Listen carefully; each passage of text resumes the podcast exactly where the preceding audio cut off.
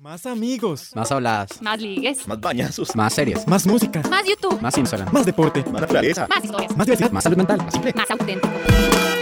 Más voz. Hola, bienvenidos y bienvenidas. Soy Samantha Mena Miranda y esto es Somos Más Voz Electoral. Hoy vamos a conversar con jerarcas del gobierno saliente acerca de proyectos elaborados desde sus puestos en relación a niños, niñas, adolescentes y la población joven. Gracias a todos y todas por la escucha. Nos pueden seguir en Instagram como más voz-podcast. Somos Más Voz es un proyecto de Pridena que buscaba a través de sesiones brindar herramientas de comunicación audiovisuales para la creación de contenidos basados en el derecho de la comunicación de las personas jóvenes. Somos Más Voz Electoral es el producto de talleres impartidos para jóvenes de diferentes zonas de Costa Rica, para unir nuestras poderosas voces y poder contar con espacios donde tengamos este poder de llevar un mensaje de interés a toda la población joven y así ellos y ellas se motiven a ser parte de espacios tan importantes como este, en el cual desarrollaremos tres programas especialmente dirigidos a las elecciones del 2022, que se transmitirán en Radio U el día de hoy, el viernes 28 de enero, y no se pueden olvidar del viernes 4 de febrero a las 2 de la tarde. Hoy nos acompaña la señora vicepresidenta, doña Epsi Campbell Bar, y Luis Antonio González Jiménez, director ejecutivo del Consejo de la Persona Joven. Muchísimas gracias por estar con nosotros el día de hoy. ¿Cómo están? Bienvenidos. Es un placer tenerlos aquí en este espacio. Bueno, muchísimas gracias más bien Samantha y David por invitarnos y a Diana por una iniciativa tan extraordinaria. Para mí es un gran gusto poder conversar con la generación de niños, niñas, jóvenes y adolescentes que van a transformar Costa Rica y el mundo entero. Así que muchísimas gracias por invitarme. Muchísimas gracias, doña Epsi. Samantha, David, doña Epsi, es un gusto y es un honor estar por acá. Yo creo que hace mucha falta tener más de estos espacios que permitan pues a las instituciones públicas en términos generales pues rendir cuentas de lo que hacen, también recibir retroalimentación y en general compartir un poco de lo que estamos construyendo en conjunto. Entonces de verdad muchísimas gracias por la invitación y, y encantado de estar por acá.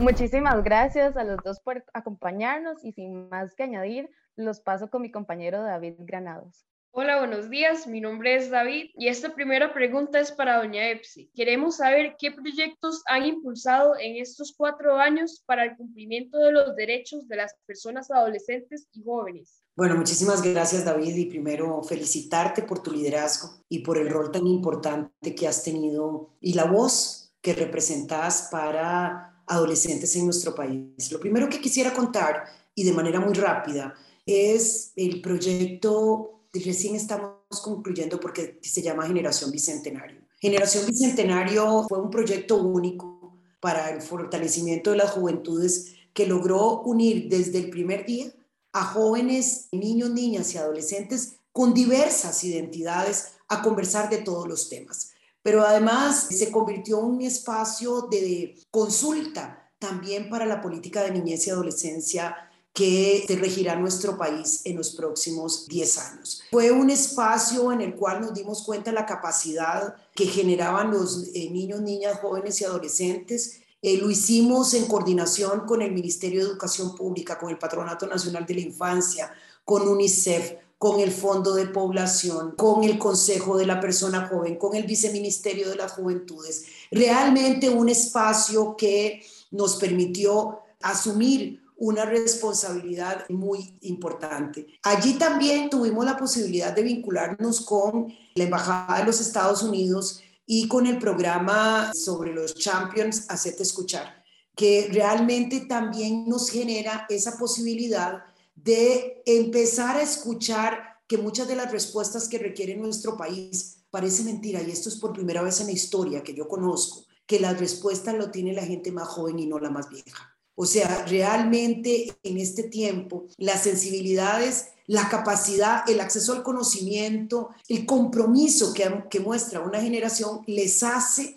tener soluciones más acertadas que las generaciones de gentes más grandes que en muchos de los casos, digamos que ustedes no saben qué es esto, pero como que quedan enclochadas en el tiempo, como que patinan en un mismo lugar y no son capaces de mirar todo el entorno. Allí quisiera decir que uno de los temas más importantes que nos permitió de generación bicentenario fue hablar de temas que son relevantes porque lo que logramos ahí fue hacer una síntesis de agenda. Temas que realmente estaban dispersos, se estaban mirando de diferentes perspectivas, pero además que unía personas desde las muy niñas, desde 8 años hasta 26 años, digamos. Cualquiera hubiera pensado que eso era inviable, porque las edades eran muy diferentes, que eso no era posible, pero resulta que el nivel y la capacitación que este, cada vez más tienen los jóvenes en materia de derechos humanos, en ambiente, en innovación y tecnología, en respuestas a los temas relacionados con el COVID también han sido súper importantes. También ser parte de un proceso donde se apoya la nueva política nacional de niñez y adolescencia es muy importante porque de ahí se construye una ciudadanía mucho más participativa. Voy diciendo dos cosas que me parecen importantes entre las varias que hicimos. Yo me siento muy contenta porque además, no solamente en mi rol de vicepresidenta, sino a nivel de líder regional, yo tengo una responsabilidad maravillosa y es la responsabilidad de ser comprometida con de la generación sin límites que ha impulsado la UNICEF. Y eso quiere decir que asumo el compromiso de trabajar con la generación más joven. En ese sentido, uno de los elementos que creo yo que fueron muy interesantes fue el Festival Estudiantil de Arte, realizado por el MEP y que logramos coordinar con el Vice de Juventud, con el PAN y con el INAMO, con el apoyo del INS. Y también, eh, conversando con el presidente, logramos generar un espacio para generar un encuentro sobre cambio climático, educación, alfabetización digital y salud. Eso lo realizamos el, el año pasado. Termino diciendo que el elemento central que tenemos para heredar a, las, a la próxima administración, pero las, los protagonistas serán ustedes, es el pacto de la generación bicentenario, donde se establecen prioridades, donde se, se plantean eh, líneas, pero fundamentalmente donde se visibilizan líderes jóvenes adolescentes, niños y niñas que están dispuestos a contribuir con el desarrollo del país. Muchísimas gracias, doña Epsi, por su intervención.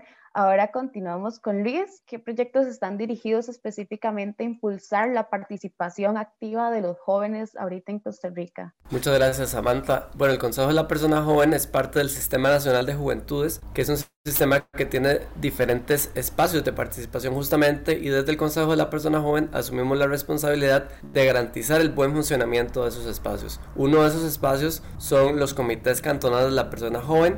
Actualmente tenemos, es un comité por cantón y actualmente tenemos 78 comités conformados. Lamentablemente en, en cuatro cantones no, no fue posible por diferentes temas que se conformaran esos espacios, pero en los otros 78 que sí, pues hemos tenido una dinámica muy, muy intensa de acompañamiento.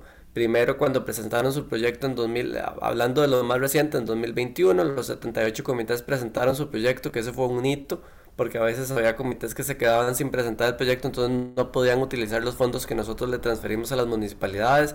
Luego estaba todo el tema, eh, la, lástima que este es, hay tanta burocracia, ¿verdad? Pero bueno, hay toda una burocracia especial para trasladar los fondos del Consejo de la Persona Joven a las municipalidades para que los comités puedan ejecutar el proyecto. Entonces estuvimos trabajando muy de cerca con las municipalidades para lograr que esa, esa transferencia de fondos se ejecutara en un tiempo prudente y esto puede sonar muy burocrático, pero es que en realidad el espacio de participación se concreta en ese proyecto que realizan, ¿verdad? Y además son fondos públicos que están destinados para eso. Entonces, esta parte burocrática es muy importante porque le permite a las personas jóvenes que están en los comités realmente que sus, que sus expectativas, sus intereses, sus agendas se traduzcan en cosas concretas cuando, digamos, tienen acceso a los fondos. Y bueno, ya estamos empezando otra vez porque ese proceso se hace de manera anual durante el primer trimestre del año, entonces ya estamos empezando otra vez con todo el acompañamiento y las asesorías a los comités.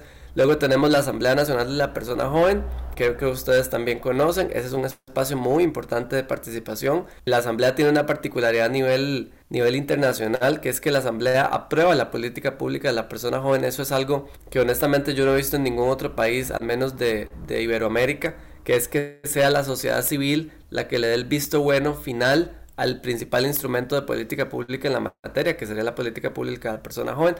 Entonces en el Consejo de la Persona Joven también teníamos el reto de dar soporte para que este órgano funcione de la mejor manera. El año pasado asumimos el reto de hacer un regreso parcial a la presencialidad en el desarrollo de las sesiones, que fue un reto importantísimo, ¿verdad? Porque no queríamos descuidar la salud de nadie, ni, ni, ¿verdad? ni tener ningún contagio masivo, pero al mismo tiempo, y ustedes lo saben muy bien, la virtualidad no es lo mismo, ¿verdad? Y las dinámicas de los espacios se ven afectadas. Entonces, bueno, el año pasado hicimos un gran esfuerzo y con éxito tuvimos dos sesiones presenciales de la Asamblea Nacional de la Persona Joven, garantizando absoluto respeto a todos los protocolos del Ministerio de Salud y además de permitiéndole a las personas jóvenes reencontrarse, ¿verdad? Después de casi dos años sin, sin verse y todo, todo virtual, que a pesar de que también hicimos el esfuerzo de brindar una, una plataforma virtual para sesionar, y no es lo mismo, ¿verdad? Entonces, sin duda, ese es un tema. Y después el Consejo de la Persona Joven tiene algunos programas específicos que ofrece, por ejemplo, el programa Impulso Emprende Joven, que es un programa que se desarrolla en conjunto con el Viceministerio de Juventud y el Ministerio de Economía, Industria y Comercio, que es un programa de capacitación intensiva para personas jóvenes emprendedoras, que ya tenemos varios años de realizar, siempre de manera muy exitosa. Es para personas jóvenes que ya tienen, digamos, como, como un emprendimiento como en marcha entonces le damos una capacitación muy intensa que digamos es una forma de participación en el sentido de la participación en, el área económica, ¿verdad? La participación en la economía de las personas jóvenes. También tenemos talleres de liderazgos que damos en diferentes temas, en, en temas de salud mental, en temas de empleabilidad, ¿verdad? Cómo llegar a una entrevista de trabajo, cómo preparar un currículum, cómo desenvolverse en el trabajo. Y también tenemos un programa de liderazgo que se llama Liderazgo que deja huella 506, eh, que es en conjunto con la CAS, que era el antiguo Lidera, que también es un programa de, capacitación para personas jóvenes líderes de, sociedad civil, que también tiene una demanda muy alta, es un programa muy bonito porque es como ir construyendo esas habilidades de liderazgo en el tiempo que desarrollamos en conjunto con la, con, eh, con la Fundación Konrad Adenauer. En, términos generales, digamos, esas son de las, de las principales cosas. Y finalmente tenemos en los centros cívicos por la paz, ¿verdad? Que son estas instalaciones que hay en diferentes regiones. Tenemos también presencia y ahí damos soporte a unos grupos que se llaman los foros de juventudes, que son grupos conformados con personas jóvenes, líderes, usuarias de ese centro cívico, ¿verdad? De las diferentes lecciones o de las diferentes áreas que tiene el centro cívico, que les damos soporte para que ese grupo se consolide, se consolide como una contraparte en el centro cívico y además se consolide como un grupo líder fuerte dentro del centro cívico. También eso lo hacemos en todos los centros cívicos que tenemos presencia. Y bueno, el año pasado tuvimos la particularidad que, que en alianza con Copenhague y con y con Copeande y con, y con, el y con la Dirección General de Convivencia Ciudadana y, Paz Social, pudimos generar, encontrar algunos fondos para que estos foros de juventudes generaran proyectos en cada centro cívico también que se ejecutaron el año pasado y que también, digamos, es un espacio de participación muy importante que además está descentralizado, ¿verdad? Ya desde su naturaleza, lo cual es pues muy positivo también. Muchísimas gracias. Y continuando con el mismo tema, ¿verdad? ¿Cómo ustedes valoran la participación en estos proyectos durante la pandemia? ¿Los jóvenes seguían participando activamente o tuvieron algunas problemáticas conforme a esto? Y también si utilizaron algún medio de comunicación y cuáles fueron para guiar estos proyectos y que llegara a toda la población joven. Bueno, yo quisiera decir primero, Samantha, y aprovechar igual como lo hice en el caso de David, para felicitarles. Ustedes demostraron algo que es increíble o sea, en la mínima convocatoria reaccionaron inmediatamente. Y eso es lo que está diciendo también Luis Antonio. Digamos que efectivamente los espacios de participación se maximizan con una además un apoyo de sus familias que me parece que también habría que decir que eso es muy importante. Los tiempos de la pandemia han sido absolutamente desafiantes. Las víctimas de la pandemia, muchos han sido la las personas, niñas, niños, adolescentes y jóvenes en términos de la transformación y muchas veces de la expulsión del sistema educativo, no cabe la menor duda. Por eso, cuando apostamos a la presencialidad, estamos apostando a devolverle el derecho a la educación a una parte importante de la población joven estudiante que no ha podido insertarse en condiciones de, de, igualdad. ¿Por qué? Porque no tenían un dispositivo, porque no tenían conectividad, porque los profesores y profesoras no estaban capacitados como se corresponde. tuvimos que hacer un giro de una sola vez y de repente confrontar una realidad en donde ahí hay una brecha impresionante. Pero la respuesta ha sido de maravillosa. Yo nada más puedo decir eso, maravillosa, con una visión. Y por eso yo digo que ustedes son de una generación absolutamente diferente que las generaciones de las juventudes anteriores a las que todos participamos en algún momento, porque han tenido una capacidad de mirar el futuro y de asumir el presente como ninguna otra generación de la que yo he sido testiga. La participación ha sido eh, tremendamente importante solo en el proceso de generación bicentenario. Nosotros empezábamos con una convocatoria apenas a 22 eh, muchachos y muchachas y tuvimos, se multiplicaron las participaciones en todos los espacios y en todos los momentos.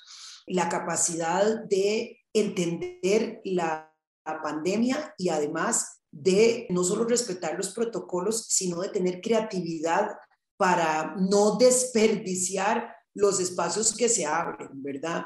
Yo quiero decir que en el encuentro de juventudes que tuvimos en diciembre del año pasado, la convocatoria fue maravillosa. Todos llegaron, pero todos estaban cumplidores y cumplidoras de todos los protocolos establecidos. En términos de los derechos, de la participación y del liderazgo, porque aquí no solo se trata de participar, aquí se trata de proponer, de ser capaces de hacer alianzas y de cooperar entre unos y otros, de ponerse no solamente en los pies propios y demandar, lo cual es absolutamente legítimo, pero ponerse en los pies de los otros y las otras y demandar en colectivo. Entonces yo querría decir que pese a la pandemia, todos los espacios, las pequeñas ventanas que fuimos abriendo fueron ventanas extraordinarias, desde las propias actividades. Nosotros tenemos dos años de vivir en pandemia, ¿verdad? O sea, dos años es toda la vida para alguien que tiene 11 años, para alguien que tiene 15, para alguien que entró a primer grado de la escuela en el año 2020, es toda la vida, es todo su ciclo educativo escolar estado en pandemia. De manera que sí quisiera decir que la respuesta y el liderazgo ha sido extraordinario y que ustedes han dado una demostración de cómo convivir porque tienen más herramientas también de adaptación y de resiliencia. Digamos, para la gente más vieja, de, hay que adaptarse a nuevas cosas como algo extraordinario. Ya una mira a criaturas pequeñísimas poniéndose la mascarilla solitos, no preguntan, eso ya lo hacen en automático o a la gente joven en el colegio y en la escuela poniéndose el alcohol, en los lugares en donde usted ve, en los lugares públicos donde hay aglomeraciones de personas, más bien son las personas más jóvenes que le están diciendo al abuelo, a la abuela, al papá, a la mamá.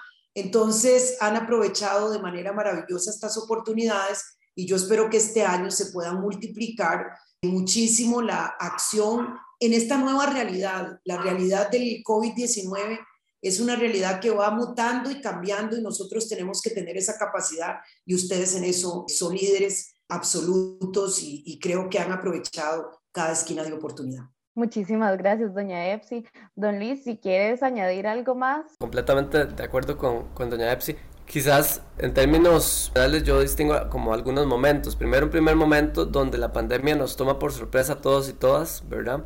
No solo digamos, nos toma por sorpresa en términos de, tener que quedarnos en la casa y lo que eso significa, sino a las instituciones también nos implica un reto enorme que es, nadie nunca pensaba en la virtualidad, ¿verdad? Entonces de repente, ¿cómo, cómo ahora hay que pensar en la virtualidad para todo, ¿verdad? Desde, desde ponernos de acuerdo y trabajar hasta ofrecer nuestros servicios.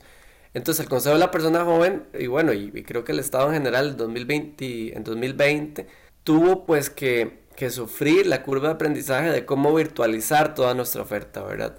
No obstante, digamos, se hizo, en el caso del Consejo de la Persona Joven, se hizo el esfuerzo, se virtualizó toda la oferta programática, no se, no se paró, ¿verdad? No es, que, no es que dijimos, bueno, cada uno en su casa y demos chance a que esto pase, sino que más bien hicimos el esfuerzo de adaptarnos y se logró de manera exitosa. Por supuesto que eso, eso no implica que todas las personas hayan podido participar de igual manera, ¿verdad? Por supuesto que hay grandes brechas, como doña Epsi lo menciona, y que son brechas que el Estado y, bueno, que, que, la actual administración ha hecho esfuerzos enormes de irla cerrando, pero que sin duda queda un reto enorme para la nueva administración también es cómo cerrar esas brechas, ¿verdad? Empezando por supuesto por la brecha digital en términos del acceso al, al, derecho humano básico que es el Internet, ¿verdad?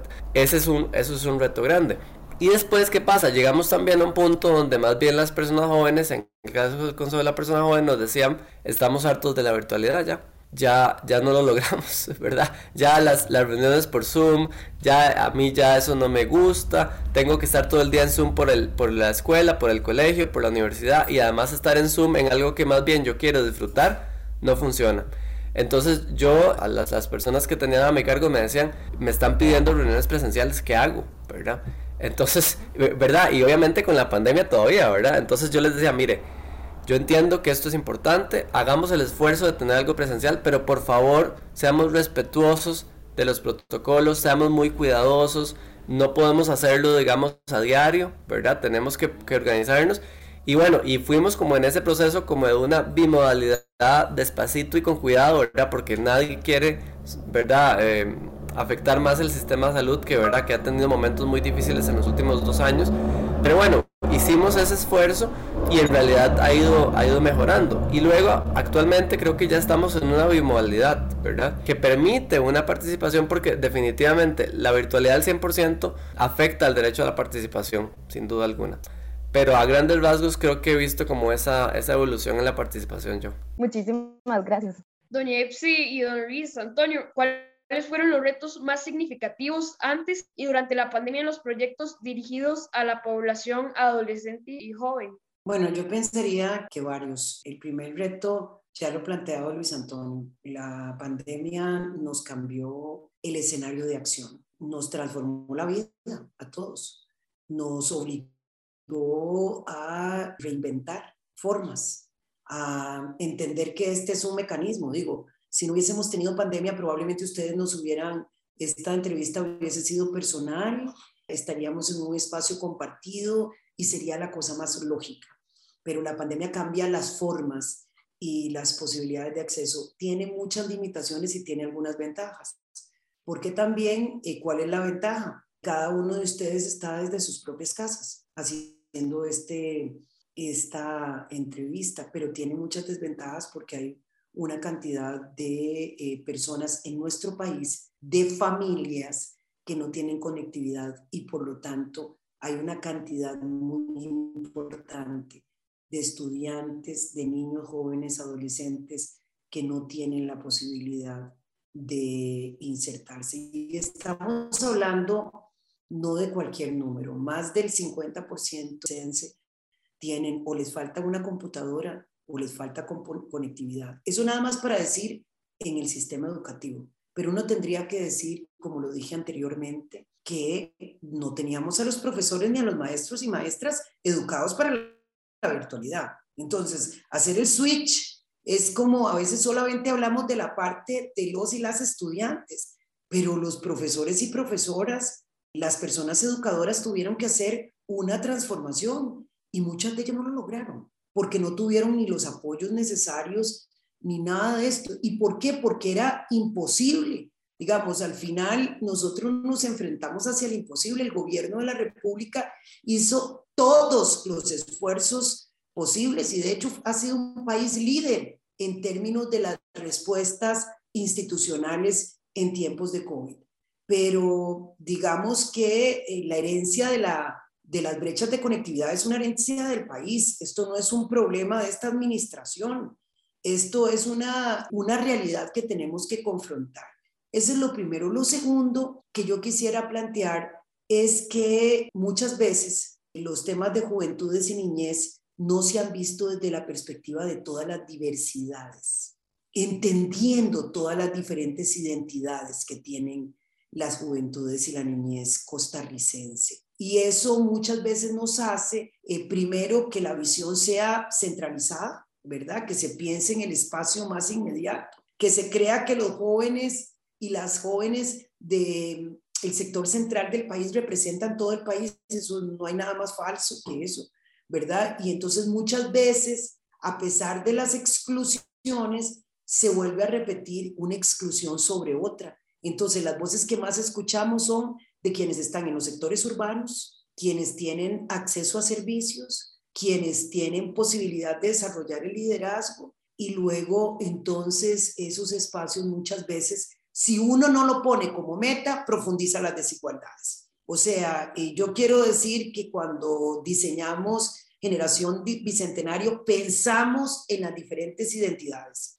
Y por eso no era casual que, que invitáramos personas con discapacidad, con diversas identidades sexuales, que inventáramos jóvenes, niños y niñas de la ruralidad de nuestro país, que miráramos los diferentes eh, temas para tratar, para hacer un esfuerzo programado de conjuntar. ¿Falta más? Claro que falta más. Jóvenes indígenas, afrodescendientes, o sea, las diversidades de las juventudes. Cuando uno habla con de juventudes y de niñez, está hablando de muchas identidades. Y entonces uno de los grandes desafíos que tenemos es romper esas estructuras que muchas veces estigmatizan lo que es juventud y lo colocan en un lugar prácticamente de privilegio, ¿verdad? Los quienes son privilegiados y privilegiadas son los que pueden participar y los que tienen derecho a la voz y los que, etcétera. Entonces, ese es un desafío, David, que tenemos que enfrentar permanentemente. Y ese es un desafío en el que ustedes nos tienen que ayudar siempre. Y digo nos porque es a quienes estamos hoy en, el, en los puestos de poder y representación, pero también a quienes vienen. O sea, tener el, el desafío eh, realmente permanente. Yo creo que ahí el PANI ha hecho un esfuerzo muy importante con los consejos participativos de niñez y adolescencia, porque efectivamente ahí hay un esfuerzo de territorialmente escuchar las voces, pero de nuevo, aún en la territorialidad, una tiene que ponerse como meta que no sean el territorio, digamos, ponemos el, el, territorio de la zona norte-norte, y pues que no sean los que están en San Carlos, en el centro, no sé cuánto, que tienen las, las condiciones de... Siempre hay que tener abiertas como las antenas y además ponerlo como meta. Ese es un obstáculo. Recursos. Hay un, un, un verdadero obstáculo de recursos. Yo creo que necesitamos más plata para la niñez y la adolescencia, pero también en manos de la propia niñez y adolescencia. Aquí hacemos unas grandísimas inversiones. Este es un país que tiene unas inversiones maravillosas en el Ministerio de Educación Pública, es tener el 8% del Producto Interno Bruto. Pocos países tienen eso. Tenemos una inversión en el PANI, pero necesitamos más recursos en manos de las juventudes para desarrollar su creatividad, para que puedan eh, trabajar mucho más en organización, para que puedan elaborar propuestas, para que puedan impulsar proyectos productivos innovadores, eh, nuevos emprendimientos. Desde muy jóvenes tienen que estar realmente creando no solamente pensando en que eso es un desarrollo para ustedes mismos, sino que va a ser para el país. Y finalmente siempre tenemos que trabajar con las voluntades políticas de diversos sectores, incluido el sector privado. Yo quiero pensar que necesitamos una alianza mucho más estratégica con el sector privado para el trabajo con las juventudes y niñez costarricense, incluyendo también al sector comunitario a las organizaciones comunales y a las organizaciones no gubernamentales para el desarrollo y para los derechos que tengan una mayor posibilidad de incorporarles a ustedes. Digamos, en un primer momento de esta administración teníamos el reto de construir la política pública de la persona joven, que es un instrumento central para las juventudes, ¿verdad? Entre los 12 y los 35 años en Costa Rica. Y mm, de era un reto enorme porque era una institución muy pequeña, con muy poco presupuesto, y de, el mandato era justamente, como doña Epsi lo decía, abrazar la diversidad de las juventudes, ¿verdad? No quedarnos con la gente joven que llegó al taller de, de San José Centro, ¿verdad? Porque ahí, ahí, estamos construyendo desde San José para San José, ¿verdad? Entonces, ¿cómo, ¿cómo hacíamos ese reto de construir una política pública que realmente generara y reflejara las necesidades, los intereses, las demandas de las personas jóvenes de todo el país. Y no solo de todo el país en términos geográficos, sino en términos de esa diversidad. Ese fue un primer reto enorme que asumimos desde el Viceministerio de Juventud y el Consejo de la Persona Joven. Por dicha, ahí tuvimos mucho apoyo y acompañamiento de la cooperación internacional, de UNICEF, de UNFPA, de diferentes instituciones públicas, del despacho de Doña Epsi también, que nos permitió construir una política política pública muy sólida, inédita en el país, que incluso le hizo una consulta a personas jóvenes indígenas, por ejemplo, que eso no se había hecho antes, ir a cada territorio indígena y hacerles unas consultas a las personas jóvenes en, en particular sobre cuál es su visión de los problemas que afectan sus realidades y cuáles son esas posibles soluciones que podrían hacerse. Ese es uno de los principales o de los primeros desafíos que tuvimos y luego la construcción de ese plan de acción que es donde se aterriza todo eso. Luego el tema presupuestario ha sido un reto enorme en esta administración, ¿verdad? Primero porque el tema fiscal, ¿verdad? El tema de las finanzas del Estado está en una situación pues muy complicada y sigue estándolo, ¿verdad? El presidente siempre ha sido muy claro de la importancia que tiene cuidar estas finanzas para cuidar el estado que tenemos y el estado que vamos a seguir siendo en los próximos 20 años. Entonces, por un lado tenemos eso, pero por otro lado, los presupuestos los aprueba la Asamblea Legislativa, ¿verdad? Entonces, ahí es otra historia, ¿verdad? Por eso es tan importante y, ojalá que esta reflexión de cara a febrero, todos y todas quienes escuchen lo consideren, porque también la Asamblea tiene un rol fundamental ¿verdad? El presupuesto del Ministerio de Cultura y Juventud y del Consejo de la Persona Joven sufrió grandes recortes en estos cuatro años que afectaron directamente a las juventudes, ¿verdad? Eh, entonces, lidiar con el tema presupuestario ha sido muy difícil tanto del punto de vista del propio Estado a, lo interno, ¿verdad? De cómo, de cómo la, la crisis fiscal se traduce en medidas para usar la plata o usarla de una cierta manera. Y por otro lado, el tema legislativo digamos que siempre es muy, incierto, mucha incertidumbre, ¿verdad? No sabemos qué va a pasar ahí lamentablemente. Y luego, ya llegando a la pandemia, el reto enorme ha sido cómo adaptarnos a esta nueva realidad de la pandemia y cómo lograr que nuestros servicios sean realmente lo que las personas jóvenes quieren y esperan, porque no podíamos seguir siendo iguales, ¿verdad? Un tema de particular importancia es la salud mental, ¿verdad? La salud mental se afecta muchísimo por la pandemia, ¿verdad? Los parques cerrados, no poder salir de la casa, no poder verse con los compas, eso afecta un montón la salud mental, bueno, de las personas adultas iguales, ¿verdad? Pero de las personas jóvenes y, de las más jóvenes, sobre todo por la etapa en la, en la, que están, esto es una afectación importantísima. Desde el Consejo de la Persona Joven lanzamos el Plan Institucional de Salud Mental porque entendíamos la importancia que tenía trabajar de manera muy, muy clara y contundente el tema de salud mental para personas jóvenes. Y lo ejecutamos el año pasado, salió muy bien, hubo muy buena respuesta. No obstante, yo creo que ese sigue siendo un desafío enorme cómo atender la salud mental de las personas jóvenes en estos tiempos pandémicos. Y bueno, por supuesto que doña Epsi señalaba un reto estructural del país, que es el tema de la educación, ¿verdad? Cómo nuestro sistema educativo, ¿verdad? No solo nuestra salud mental, que es parte de una salud integral, sino el sistema educativo que es tan importante, cómo ese sistema educativo se adapta a la nueva realidad y, y los y las estudiantes pueden pues garantizar su derecho a, a educación de calidad pública en la pandemia, ¿verdad? En la virtualidad, que eso es tan difícil y bueno, por dicha ya se tomó la decisión del regreso a las clases presenciales, que es tan importante que el Estado de la Educación del programa Estado de la Nación señaló con tanta contundencia. Y, y, bueno, esperemos que esto permita volver a una cierta normalidad que le garantice ese derecho a todas las, a todas las personas estudiantes. Muchas gracias. Y sí, la salud mental es algo sumamente importante para nosotros los jóvenes, ¿verdad? Tuvimos una afectación gigante durante la pandemia, pero por dicha estaban ustedes presentes para ayudarnos en este reto tan grande. Don Luis, es una de las preocupaciones personales de todas las personas jóvenes.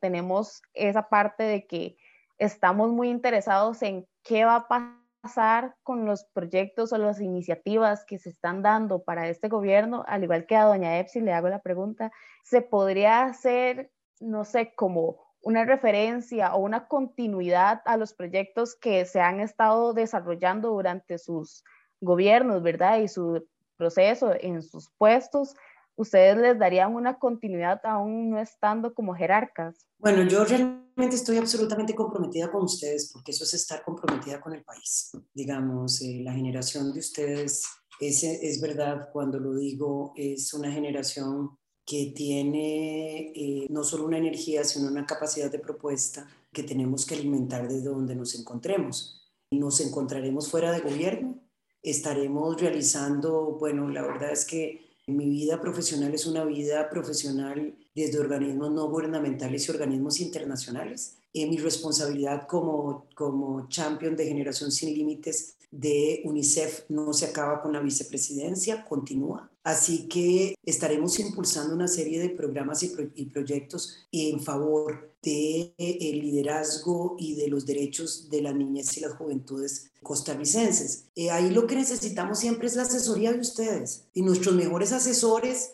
y asesoras son ustedes, ¿verdad? Los que pueden ir mirando, los que van escuchando a sus pares, los que van entendiendo la realidad. Muchos de los temas, Samantha, que vos misma estabas planteando, son temas que ustedes pusieron sobre el tapete en Generación Bicentenario. Por ejemplo, los temas de salud mental. O sea, no solamente lo dice Luis con la autoridad que le da desde el lugar en donde está y el trabajo que ha realizado, sino que es una demanda permanente. Yo recuerdo perfectamente a David hablando con el presidente de la República sobre los temas de, de, salud mental y siendo enfático y contando lo que pasaba y diciendo lo que hay que hacer. Pues de ahí, esas son las realidades que necesitamos ahora. Ese tipo de diálogo y la, asertividad que ustedes tienen. ¿ah? Esa asertividad, yo espero que ustedes no pierdan las articulaciones que se crearon en el contexto de un gobierno y que sigan siendo generación bicentenario porque tienen por lo menos 100 años más para trabajar en estos, en estos temas y que puedan ser asertivos con las nuevas autoridades, que puedan demandar no solo desde la institucionalidad construida, que por supuesto que hay que utilizarla, pero también desde estas redes de trabajo que ustedes mismos han ido generando y donde han notado que los resultados son extraordinarios. Así que el compromiso personal, por supuesto, pero eso yo les paso la pelota a ustedes. Y el compromiso de ustedes, ¿cómo se materializa? Porque no puede ser que los procesos se caigan porque se cae un gobierno cuando los procesos tienen liderazgos tan fuertes como los liderazgos que ustedes han demostrado en este tiempo, pues por supuesto que estoy segura, yo totalmente segura, que no se van a quedar queditos ni queditas, que no van a esperar de brazos cruzados a ver si los convocan, sino que ustedes van a estar convocando, que ustedes mismos van a estar articulando, que van a entender esas relaciones que generaron con los consejos participativos del PAN y con la Asamblea de la Persona Joven, con el Viceministerio de las Juventudes, etcétera, etcétera, etcétera. Así que estoy segura que Luis, desde donde esté, este, desde allí, desde donde esté, lo hará, pero, pero definitivamente dependemos del liderazgo, la proactividad, la capacidad de propuesta, la pasión y el compromiso de ustedes. Totalmente, totalmente. Y Samantha, qué, y David, qué, qué, pregunta tan, tan buena esta, porque esta es una preocupación que todo el mundo tiene siempre, ¿verdad? Porque los cambios de gobierno, pues son cambios, ¿verdad? Justamente es nuevas personas, nuevas formas de ver las cosas, nuevas ideas. Y eso está bien porque eso oxigena la democracia, ¿verdad? Que hayan personas nuevas y eso es, hay que verlo siempre como algo positivo en términos, digamos, más estructurales de la democracia. No obstante, la preocupación por el seguimiento de los proyectos, por supuesto que siempre pasa. Nosotros, por ejemplo, el programa que tenemos para personas jóvenes emprendedoras es en conjunto con el Viceministerio de Juventud y el Ministerio de Economía, Industria y Comercio. Eso es algo que nos preocupa, ¿verdad? Porque, porque es una cosa muy buena, pero ahorita depende de voluntades. Entonces, por ejemplo, ahí vamos a, eh, de hecho, eso lo hablamos la semana pasada, vamos a avanzar en un convenio que nos permita eh, formalizar los compromisos y que ya no dependan de si, de si yo quería o no quería, ¿verdad? Sino que haya una formalización de ese trabajo en conjunto. Ese es un ejemplo de cómo uno atiende ese tipo de ejercicios y, y, y esto es, todo el mundo lo está haciendo actualmente en el gobierno, ¿verdad? Está pensando qué cosas hay que dejar amarradas en el mejor de los sentidos para que los proyectos no se pierdan en, en el tiempo. Y por supuesto que, que, yo en título, a título personal y a título de donde, del trabajo en el que esté, que, que tal vez igual siga vinculado a, a, este al sector de juventudes, niñez y adolescencia, por supuesto que pueden contar conmigo en, lo personal sin, sin, ninguna duda para también para darles información o, para, para lo que sea. Pero, y además de eso, yo coincido plenamente con doña Epsi, la sociedad civil organizada es el músculo más fuerte que, puede enfrentar a cualquier nuevo gobierno. Porque la sociedad civil organizada no cambió a los cuatro años, ¿verdad? La sociedad civil sigue siendo las mismas personas, siguen teniendo, más bien ustedes pasan a ser personas privilegiadas porque tienen un montón de información que incluso las personas nuevas que llegan a estos cargos, de ahí van a tener que enterarse, ¿verdad? Entonces, ¿qué mejor manera de enterarse que por la sociedad civil organizada que le dice, mire, la agenda es esta, la preocupación es esta, hemos venido haciendo un buen trabajo en esta línea y a mí me interesa esto.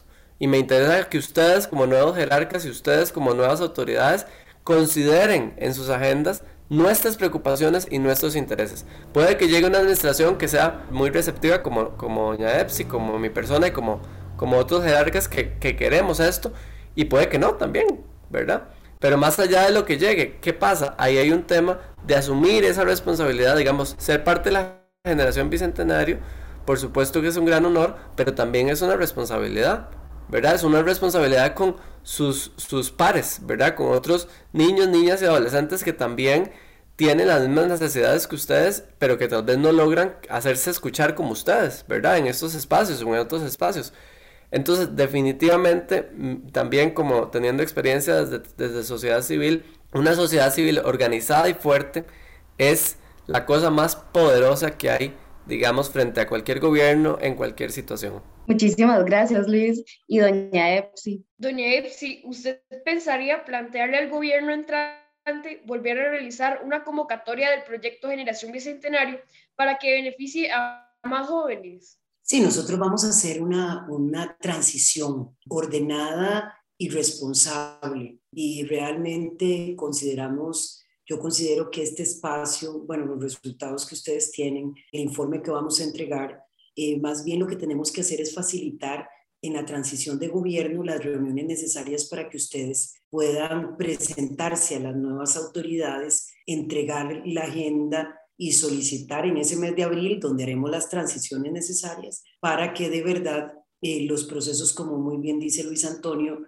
no se trunquen y que tengan el respaldo institucional que se requiere. Vamos en esa línea, eh, David, y, y, lo hacemos porque, porque ustedes demostraron que tienen el liderazgo necesario que este país requiere y que muchísimos de los temas fundamentales de la agenda del desarrollo de nuestro país y de la democracia tiene que ver con ustedes, porque los temas de, de las juventudes, de la niñez y de la adolescencia son todos, son ciencia y tecnología, son cultura, son deporte, son educación, tienen que ver con ambiente, tienen que ver con agricultura, con desarrollo rural, tienen que ver con telecomunicaciones, tienen que ver, o sea, los temas de, su generación son los temas del país. Y, me parece que estamos en una transición generacional, así que nosotros entregaremos, eh, haremos el, el paso de la estafeta y lo haremos con ustedes para que pueda haber continuidad de una experiencia tan maravillosa en donde ustedes han demostrado definitivamente darnos lecciones de lo que serán los nuevos liderazgos en nuestro país y en el mundo entero, definitivamente. Así que más bien muchísimas gracias. Muchísimas gracias por su intervención, doña Epsi. Don Luis, sabemos, como lo mencionaste antes, ¿verdad? Que los consejos de la persona joven sufrieron un recorte muy importante en sus presupuestos, lo cual afectó sumamente la realización de sus proyectos a futuro o actividades que tenían propuestas con ese financiamiento. ¿Cuál es su postura ante esta situación? ¿Qué se ha hecho al respecto para tratar de solventar esa, esa disminución en el contexto de presupuesto? Sí, gracias, Samantha. Sí, e, este ha sido un tema un tema central y, digamos lamentable porque además los recortes surgen en la Asamblea Legislativa, ¿verdad? La Asamblea Legislativa no, pues no es el gobierno, ¿verdad? Sino es la propia Asamblea Legislativa que los diputados con, con la, con la potestad de, de, de mocionar, ¿verdad? De presentar cambios y hacer cambios, pues los presentan y los aprueban, ¿verdad? Entonces, desde el Consejo de la Persona Joven, entendiendo la importancia que estos espacios tienen y la participación de personas jóvenes en esos espacios, pues yo recuerdo el primer día que asumí como director, yo asumí como un miércoles, el sábado teníamos sesión de la Asamblea de la Persona Joven y yo tenía que exponer, tenía que exponer un informe anual, pero no, no hice el informe anual, sino que más bien les planteé los escenarios de recortes que se estaban discutiendo en la Asamblea Legislativa. ¿Por qué? Porque es que a veces uno cree que las instituciones son lo más importante o los que tienen el poder o los que tienen las cosas, pero en realidad la sociedad civil, como les decía, es lo más, es lo más potente que hay. Entonces yo eh, les planteé eso porque yo estaba, por supuesto, en términos políticos, haciendo llamadas, enviando mensajes, comunicándome con, con gente de la Asamblea Legislativa para decirles, mire, estos recortes están mal. Estos recortes no son, están afectando a la gente directamente, ¿verdad? No es que nosotros estamos comprando ahí eh, eh, vajillas de plata para comer, ¿verdad? No, esto es afectando a la gente joven. Y además coordinar con sociedad civil porque al final las principales personas afectadas son ellas. El tema es el flujo de la información que a veces es un poco complejo. Entonces, en conjunto con la viceministra de Juventud, con Margaret Solano, hicimos una coordinación muy intensa y con la Asamblea de la Persona Joven y con los comités para que todo eso se canalizara hacia la Asamblea Legislativa para para decir no a los recortes al presupuesto de cultura y juventud, porque además eran unos recortes que no solo afectaban los comités, afectaban todas las instituciones de, cultura y juventud que los principales usuarios son las personas jóvenes, ¿verdad? Digamos, el CINEM, el Sistema Nacional de Educación Musical, de, sufrió grandes recortes, pero de ¿quiénes usan el CINEM? ¿Quiénes atienden el CINEM? De personas jóvenes también, ¿verdad? En todo el país. Entonces, bueno, en el caso del Consejo de la Persona Joven, esto estoy, les estoy hablando en 2000, 2019 sí logramos revertir los recortes, por dicha. Entonces en 2020 no sufrimos esos recortes que se estaban planteando. Pero otras instituciones de cultura lamentablemente sí, finalmente se aprobó el presupuesto con esos recortes. Y en la discusión del año pasado, de 2021 para 2022, hicimos el mismo ejercicio. Monitorear lo que estaba pasando en la Asamblea Legislativa y estar muy claros de que cualquier propuesta de recorte inmediatamente accionábamos, inmediatamente nos activábamos como sistema, ¿verdad? Como sociedad civil y Estado trabajando en conjunto. Y bueno, el año pasado por dicha no se aprobaron ningún, ningún recorte, aunque se plantearon algunos, no, no se aprobaron y logramos pues una defensa efectiva del presupuesto, ¿verdad? Que es tan, tan importante. Muchas gracias, en serio. Y sí, entiendo sumamente tu postura y pues claro, a veces eh, tuvimos que sufrir ciertos recortes, pero esperemos que este año sea muchísimo mejor y podamos lograr todas esas metas que quedaron ahí trabadas en el 2021.